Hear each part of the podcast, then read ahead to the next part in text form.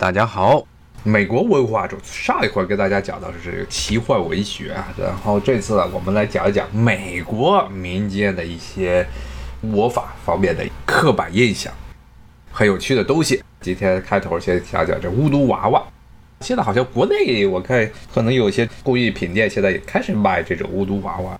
现在的这些巫毒娃娃跟以前相比啊，都要可爱的多。绝大部分的时候啊，都是拿这个棉花呀、棉线呢绑出来的这么一个大头娃娃，然后呢，上面基本上的眼睛就拿两个小纽扣，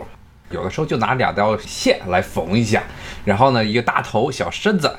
现在呢，主要这种巫毒娃娃都是拿来当做工艺品出售的，但是在以前，不能说是古代了，在几十年前的时候，巫毒娃娃还是美国人当做一种专门用来施加诅咒魔法的工具。说这个在巫毒娃娃上绑了这么一个大头娃娃，粗制滥造的大头娃，棉线做成的大头娃娃，然后在上面扎针，说扎了针用来诅咒，然后你诅咒的对象。对着这个巫毒娃娃诅咒，那么这巫毒娃娃就会把你的这些诅咒，把你扎的他身上的针，这种痛苦啊，引导到施法人他想去诅咒的那个人的活人的身上，说这个人就会遭殃。这种情况啊，这种所谓的巫毒娃娃诅咒，很大程度上啊，巫毒娃娃这种东西的名字其实是是一种误传。虽然现在大家觉得这个巫毒娃娃是个巫毒教，有很多的关系，待会儿要跟大家讲什么是巫毒教。但实质上，这种扎小人的传统并不是巫毒教早期开始使用的，甚至呢，也不是巫毒教的起源地非洲那边早期人们使用的这么一种诅咒的办法。这种扎小人来诅咒，这个西方的传统主要都是欧洲人搞啊，欧洲人喜欢搞这扎小人，特别是英国人特别喜欢搞扎小人。原来古代的时候，英国这边还没有棉线的时候，都是绑弄个木头木头人儿，然后上面嘎叽嘎叽扎一堆的针。到现在，好多的这些英国博物馆里还有这种专门用来诅咒的小人的这个模型。这种习俗啊，其实是白人的习俗，不是黑人的习俗。你要说到种族主义的话，种族的话，这又是一个很典型的。后来白人为了栽赃，说巫毒娃娃是巫毒教用来诅咒他人的这么一个工具，就变成这样了。那么。巫毒教究竟是什么啊？为什么美国人一直到现在都误认为这巫毒娃娃这种本来其实是英美人自己发明的、自己流传下来这个诅咒的东西，后来会变成跟巫毒教混在一起啊？那么这巫毒教它本身是什么？为什么在美国受到排斥？介绍一下这巫毒教。巫毒教在美国的巫毒教主要流行在这路易斯安那州，又是奥良那个城市。而奥良这个城市尽是一些奇怪的东西，除了小龙虾，除了克里奥人种植园、棉花厂之外呢，就是这个巫毒教。巫毒教啊和海地，大家可能国际新闻经常会听到这么一个很破烂的国家的名字，真的是全世界最穷的国家之一，叫海地共和国。它的一种早期的伏头教是同一类型的这么一种宗教。这个宗教是什么呢？其实是在这个十八世纪前后呢，法国在这些加勒比地区的加勒比呀、墨西哥湾呀这些殖民地、这些种植园、这些地方的这些黑奴，他们信奉的一种宗教。之前也跟大家讲过，法国人他本身虽然不参与贩奴。不像英国人或者葡萄牙人，包括荷兰人开始抓黑奴，但是法国人他们在加勒比地区开辟殖民地，一个是加勒比的海岛，还有一块重要的就是美国密西西比河河口处这个出海口处啊，咱们到时候在这儿搞了几片这殖民地之后呢，也从旧大陆、从非洲这一片弄过来很多的黑奴，这些黑奴呢，到了这些法属殖民地之后呢，被法国的这些奴隶主、种植园庄园主啊，也是强迫啊，必须要接。受基督教，接受他们的天主教，但是这些黑人基本都西非那边来的，他们本身是信奉的是一种万物有灵论这么一种泛灵论的宗教，有很多的图腾崇拜，很多的偶像崇拜。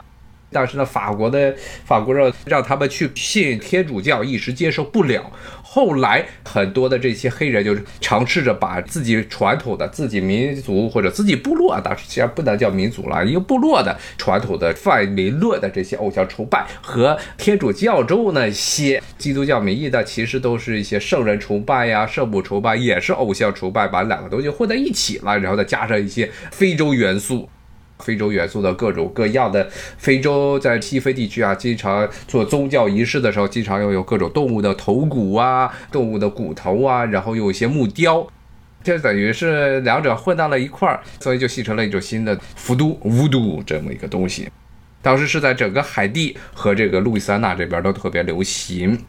但是呢，这种伏都教它的本质呢是一个黑人，非洲的黑奴。他来到了新大陆之后，被迫接受了这种殖民统治之后啊，把自己本部落的宗教和基督教、天主教混合起来，这种新兴的宗教。但是呢，由于他主要的信仰者是非洲的非裔的这些黑奴，所以后来白人特别歧视这个宗教，特别是。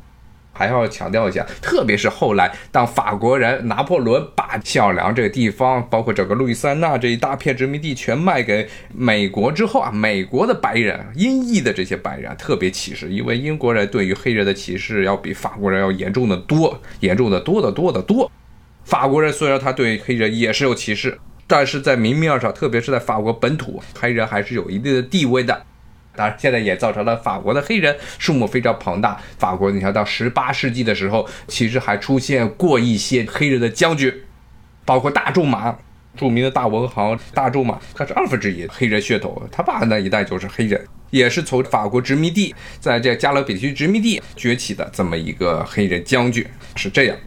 小仲马四分之一，大仲马是二分之一，大仲马他爸是个黑人。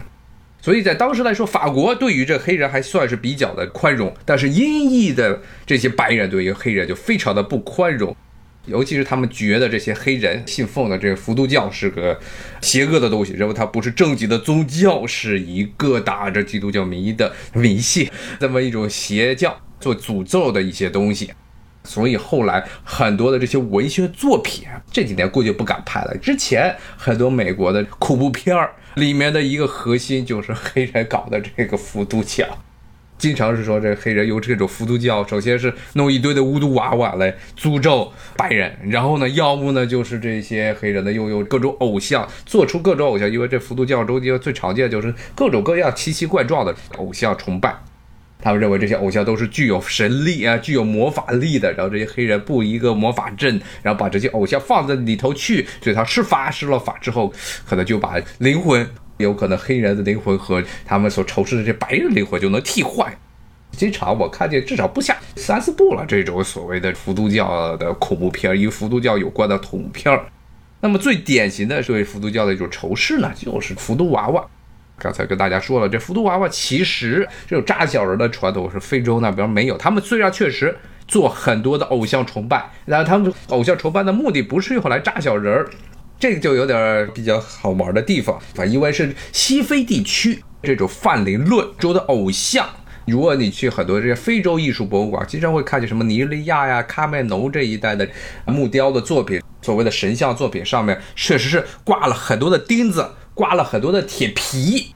是这么一个行为。但这个扎着铁钉啊，挂着一堆铁片儿啊，甚至上面还弄一些珠光宝气的一些东西，这些木雕的是神像。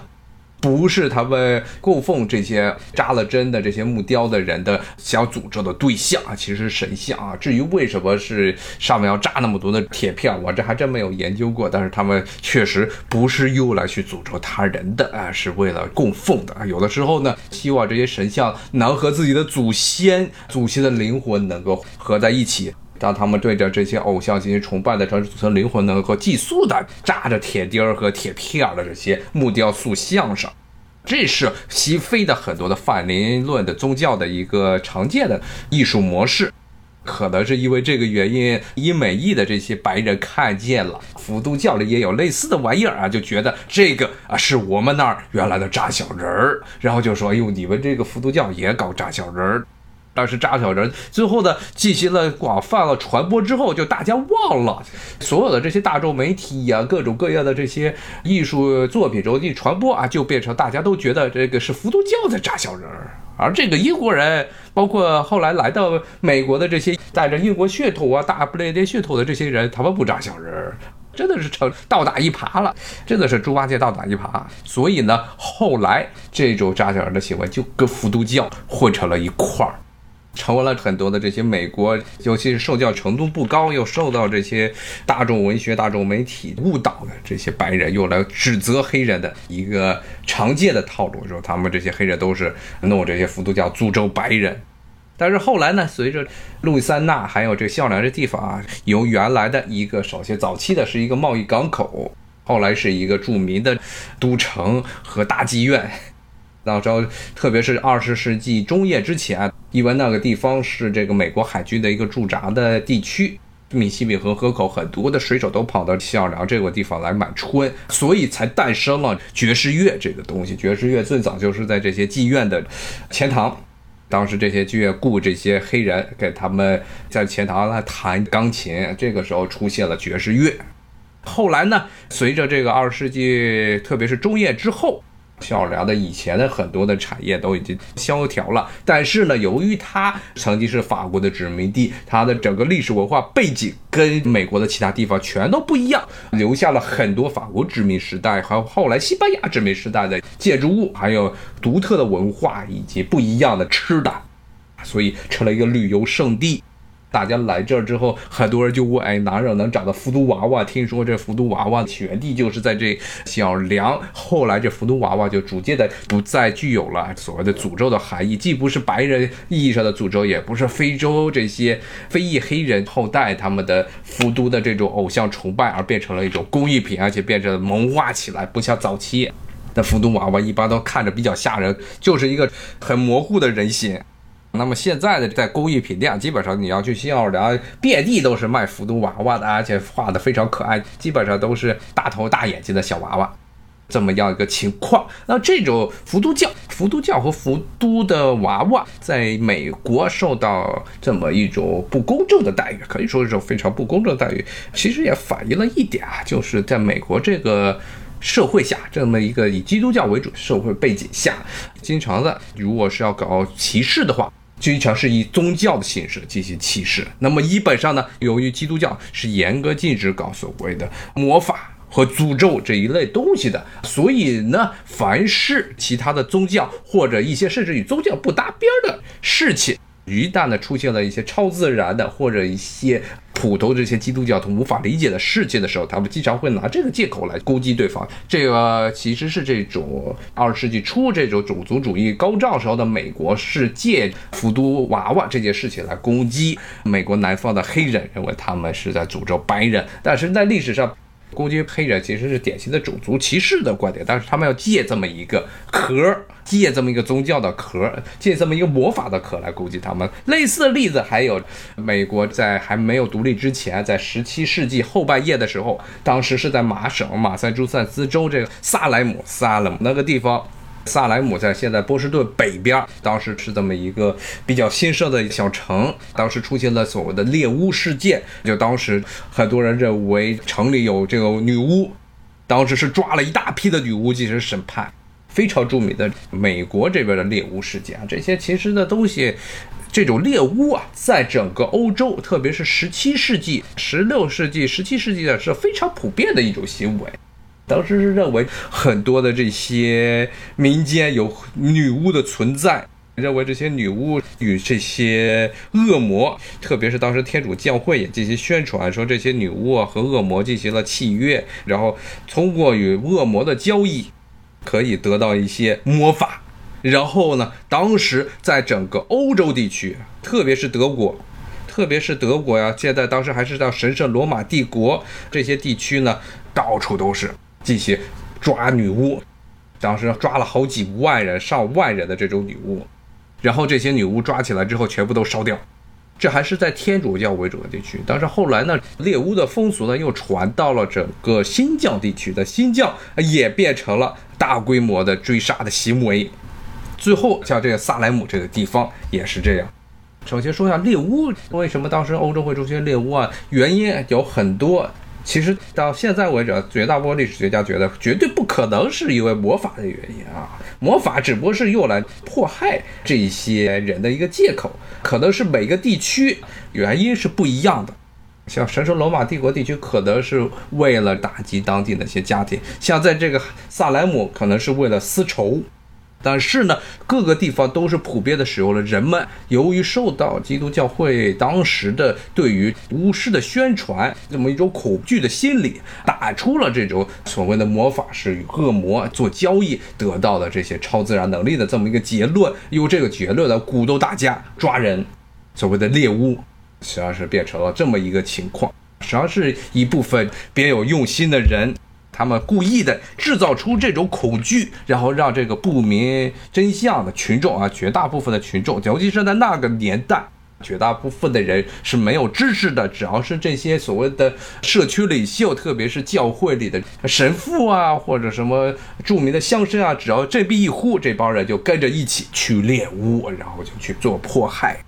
所以后来啊。因为这个猎巫的运动规模之大，然后非常的残暴，基本上是抓到的这些女巫全部都是烧掉。所以最后呢，猎巫这个词汇在西方的语言语境中啊，已经不仅仅是指着这个十七世纪、十八世纪那个时候出现的这种大规模的迫害，以宗教的名义进行迫害的这么一个运动。后来就泛指一切任何借着一个不相关的理由，但是呢比较容易被普通的民众接受的这理由，来对一些人进行迫害。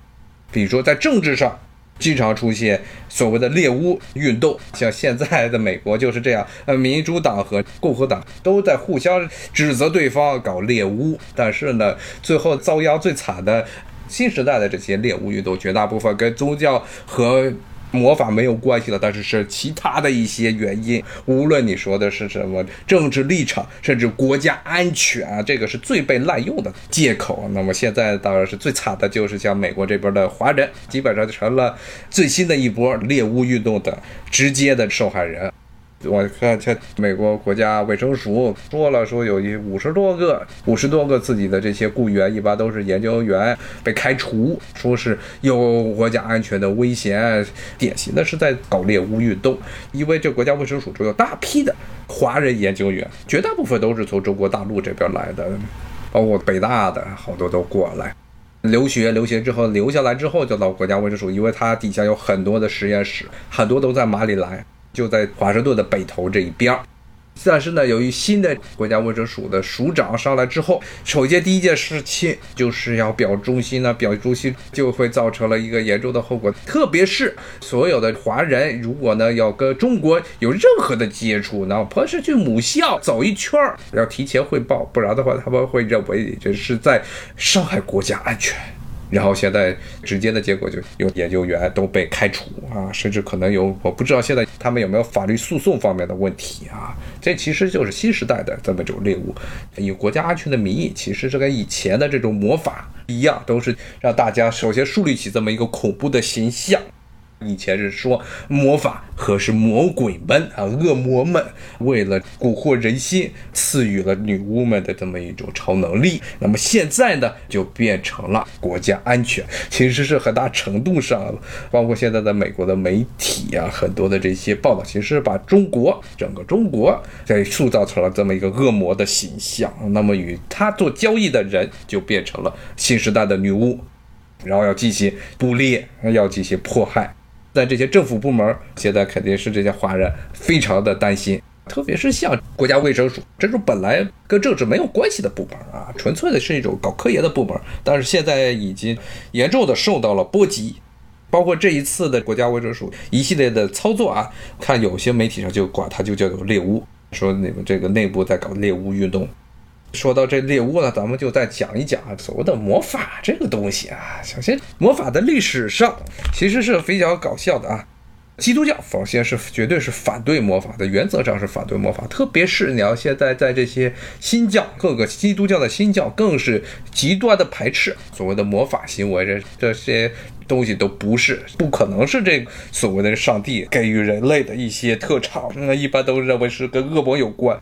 但是比较。微妙的一点，就是在天主教，又是天主教啊！天主教呢，它对于魔法一方面是排斥，但另外一方面呢，它其实有有一些非常微妙的接受性。最典型的例子就是现在天主教还有所谓的驱魔人这么一个职务。当然，现在天主教天主教内部啊，这不是一个所谓的跳大神的职业啊。天主教罗马天主教之中是有专门的有一帮人还得考证、持证上岗当驱魔人的。这么一个植物，到现在全世界可能就剩几百人了，不像原来那么流行了，但是确实存在。在很多的国家，特别是在美国的天主教社区中，驱魔人这种驱魔的行为其实非常普遍。一直到一九五零年代、六零年代，还是个非常常见的一个现象。一般就是认为这小孩儿啊，或者什么成年人，一旦生了病，脑子一抽风，他们就认为这个人就被魔鬼附身了，恶灵附身了。那么这些病人啊，或者认为他们觉得有问题的人，送到教会去，然后让教会里的这些牧师给他们进行驱魔。所谓的驱魔，但是绝大部分时候呢，结果也可想而知。所以后来引起了很大的争议，说驱魔是不是真的有 有可能性？而且这驱魔的行为本身是不是也是犯了一些问题？是不是这些牧师们拿这些圣水呀，拿这十字架，是不所谓的名义上是在进行驱魔，实际上也是在做一种魔法的行为呢？其实这都是有很大的争议的。但是呢，现在天主教驱魔传统是非常浓厚的。到现在，虽然人数已经真正的能够拿得到这驱魔人牌照、受到梵蒂冈许可的驱魔人数不是很多，但是还是存在。那么，这个是这基督教世界啊对于魔法的这么印象。这么一个态度啊，就是认为它是一种恶魔的行为，包括就是说这个电影最著名的就是驱魔人了，八十年代最经典的一个恐怖片之一。顺便说下，这个恐怖片的背景就是发生在华盛顿这边，华盛顿市区里的一个镇子叫 Georgetown 那个地方，那里的好几个经典的一些外景地，现在都成了游客云集的地方。虽然这个完全是一件虚构出来的事件。但是呢，现在还有好多的游客专门跑到那个地方去看，比如说它有一个非常长的台阶，当时是剧情中一个非常恐怖的一幕。因为 Georgetown 是一个依山而建、小山坡上建的这么一个镇子，所以它有很多地方都是有非常高的台阶。那个台阶现在成了一个游客们经常去的地方。然后最恶心的呢是卓尔塔那边有个大学，乔治敦大学的学生，因为那儿台阶好像乔治敦大学的地儿啊，他们那些学生后来有段时间好像还在那儿摆了一个收费站，说你要。从上面滚下来还必须要交钱，我不知道现在怎么样了啊！我记得是有一段时间要去那儿重温，要去那儿体验体验这电影中的这一幕的时候，可能还要向他们的学生会交钱。现在好像不知道还有没有，不太清楚。顺便说下，乔治的大学也是一个天主教的大学，它是耶稣会办的。这也是为什么后来那个小说是以这乔治敦大学为作为背景，因为它等于算是美国的天主教的这些大学中最出名的几所大学之一，包括像克雷顿，比尔克雷顿，他原来也是在那个学校上过学，出来了很多这些美国的政客啊，还有外交方面的人员。刚才说的是整个基督教世界啊，对于魔法，其实啊，全世界各个地方啊，都是对魔法这个东西一直是处于一个，都是处于一个又爱又恨的这么一个情况。包括佛教名义上也是没有魔法，像释迦牟尼他对于所谓的这些旁门左道、这些打着这些魔法名义的，其实咒术，尤其是所谓的咒，是禁止普通的信众去弄咒。这是早期的原始时代的，特别是部派佛教之前，佛教对于所谓的咒法的一个态度。但是实际上，态度到了中国，差不多魏晋南北朝，差不多是五世纪、六世纪的时候，佛教对于各种咒法、各种魔法的态度就有了很大的变化。因为当时包括印度教，在佛教出现之前的印度教时代，很多民间总是盛传，都是盛行的各种超自然的魔法。念一个咒之后呢，说就可以神通，就可以一下子一下子飞跃，可能几百里，然后从一个城市飞到了另外一个城市，甚至还有些时候是可以点石成金啊，就可以赚钱啊。这是当时很多这些印度在佛教出现前后啊，信仰之中都存在的正法的东西。这些咒法啊，释迦牟尼他本身是反对的啊，认为这些都不是真正的正道。但是到了刚才说的佛教逐渐的开始，信徒开始变得非常杂，然后开始走向呃大众之后呢，普通人所喜欢的这些想捷径啊，终南捷径，想就靠念一句咒法就可以一下子就可以长命百岁呀，就可以这个拿很多的钱呐，这些行为后来也被一部分的这些佛教的派别所收纳过来了。后来就成为了所谓的民众，像中国在北魏时期，魏晋南北朝的北魏时期，一直到后来的东西魏时期，当时的转移过来的很多的印度的这些佛经中，就出现了很多的叫持名民咒的东西。持名明咒呢，它为什么叫明咒啊？明咒就说明这些咒法说是受到了佛教的许可，佛教的社团的许可，认为这不是那些邪道咒法，而是呢正道的咒法，而明咒。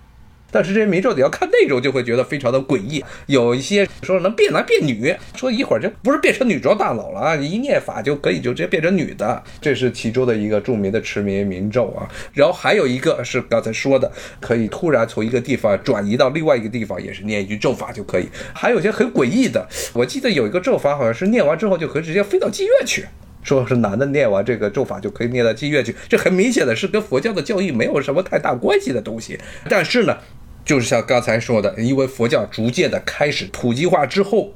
有些教派认为这些咒法很有可能是为了吸纳信众，就把这些乱七八糟东西都给收进来了。当然，刚才跟大家说的都是比较后来失传的咒法，这些咒法也不可能能够传下来。传下来要是没有效果的话，也就没有人愿意再去念了。但是持名明咒，它里面很多的咒法，更多的除了这些目的性很强的咒法，更多的是所谓的求这些佛呀，包括当时的大乘佛教刚刚兴起之后，求这些菩萨保佑的一些。咒法，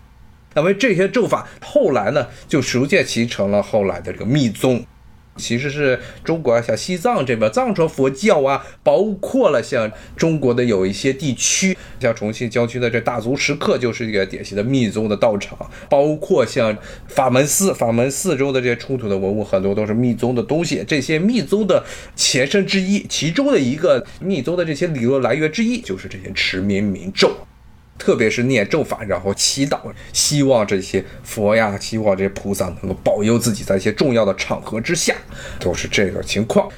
顺便说一下，密宗除了是中国这边有之外，还有一个就是日本啊。日本它这是从唐朝的时候从中国学去的啊，就变成了所谓的东密和台密两支啊密法，啊后来在日本流传下来了。中国本地汉地在唐代灭亡之后呢。汉地的这些密宗就逐渐的衰落了，只是在一些边边角角地方，就像刚才说的四川，当时是还是处于中央政权无法直接无法稳定控制的一个地区啊，能够留存下来。而其他的那些所谓唐代的这些密宗，逐渐的消亡了。后来主要密宗是盛行在西藏这个地区，后来又由于藏传佛教在中国各地的传播呢，又到了蒙古地区，包括后来清朝清朝建立之后，由于藏传佛教是国教，像北京呀。像这些满人、旗人居住的地区，经常会有藏地的藏传佛教和密宗的出现。当然，这些全部都是后话了。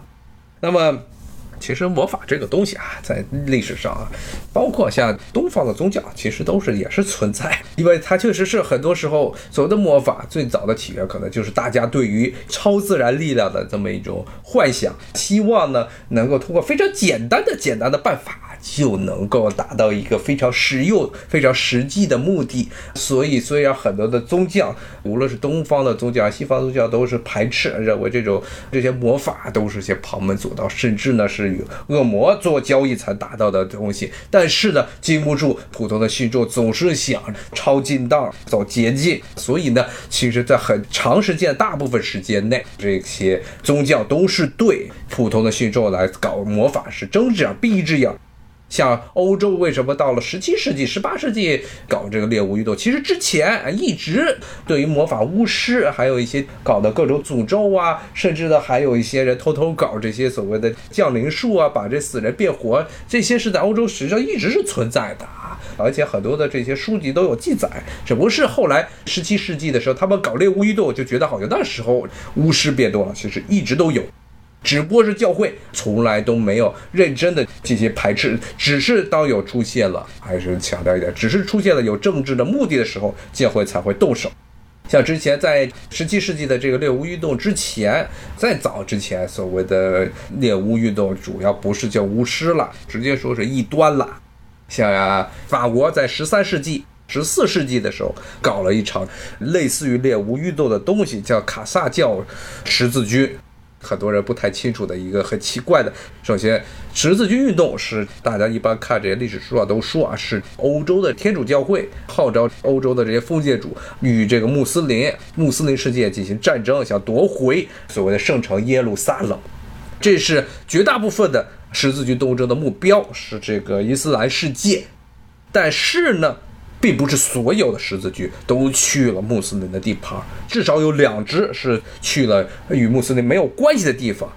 一支是当时德国人，甚至罗马帝国时期的这些日耳曼军事贵族，为了能拿到更多的领地，对现在波罗的海那一带进行了十字军东征。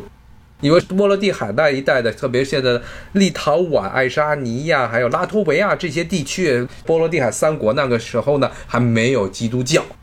还是属于基督教之前的多神教信仰。当时的这些德国的封建主啊，他们当时跟罗马的天主教廷啊，其实达成了共识，其实是罗马的教宗直接发令，要对这波罗的海地区的这些异教徒啊进行十字军。然后呢，主要的操办者怎么搞十字军，就让这些德国人组织了一支所谓的条顿骑士团。条顿是历史上对德国人的几个称呼之一，因为它最早的起源应该是在当时罗马时代，因为罗马帝国时期第一代皇帝屋大维，他曾经在条顿森林，现在的德国境内的一片地区啊，丢掉了自己的三个军团。乌大维应该是他的侄女婿瓦鲁斯带了三个军团去镇压，当时是刚刚征服了这些日耳曼地区，罗马帝国征服了日耳曼地区的土地，但是在条顿森林这个地方呢，被日耳曼的一些部族搞了伏击，结果三个军团被全歼。从此之后呢，罗马人就没有没有再多的想法去要去征服日耳曼这边地区。条顿森林这个地方来自于当地的一个部族，就是条顿人，乔顿部落。后来很多的德国人。包括周边的这些部族啊，像这些法国人呀，包括意大利人，也有的时候管德国人就叫条顿人，所以当时纠结了这么一个条顿这个十字军去打波罗的海，但是最后最后结果呢是造成了当地波罗的海啊那个地方最后都变成了德国封建主的庄园，一直到苏联时期啊，这一些德国人都是在当地的最大的地主。这这话又说歪了，咱们还是回到另外一场十字军斗争啊，说这个卡萨十字军斗争啊，卡萨十字军斗争就很明显的。也有很明显的政治的目的。刚才说的的波罗的海十字军东征是为了抢那个地方的地盘儿，德国人想抢当地的地盘。那卡萨是法国的当时的法王菲利普，他为了能够把这个地方一把不听中央使唤的这些封建主全部都给干掉。因为当时法国南部。普罗旺斯这一带，就是法国地中海沿岸的这些地区，当时的这些地区名义上是法国国王的一部分，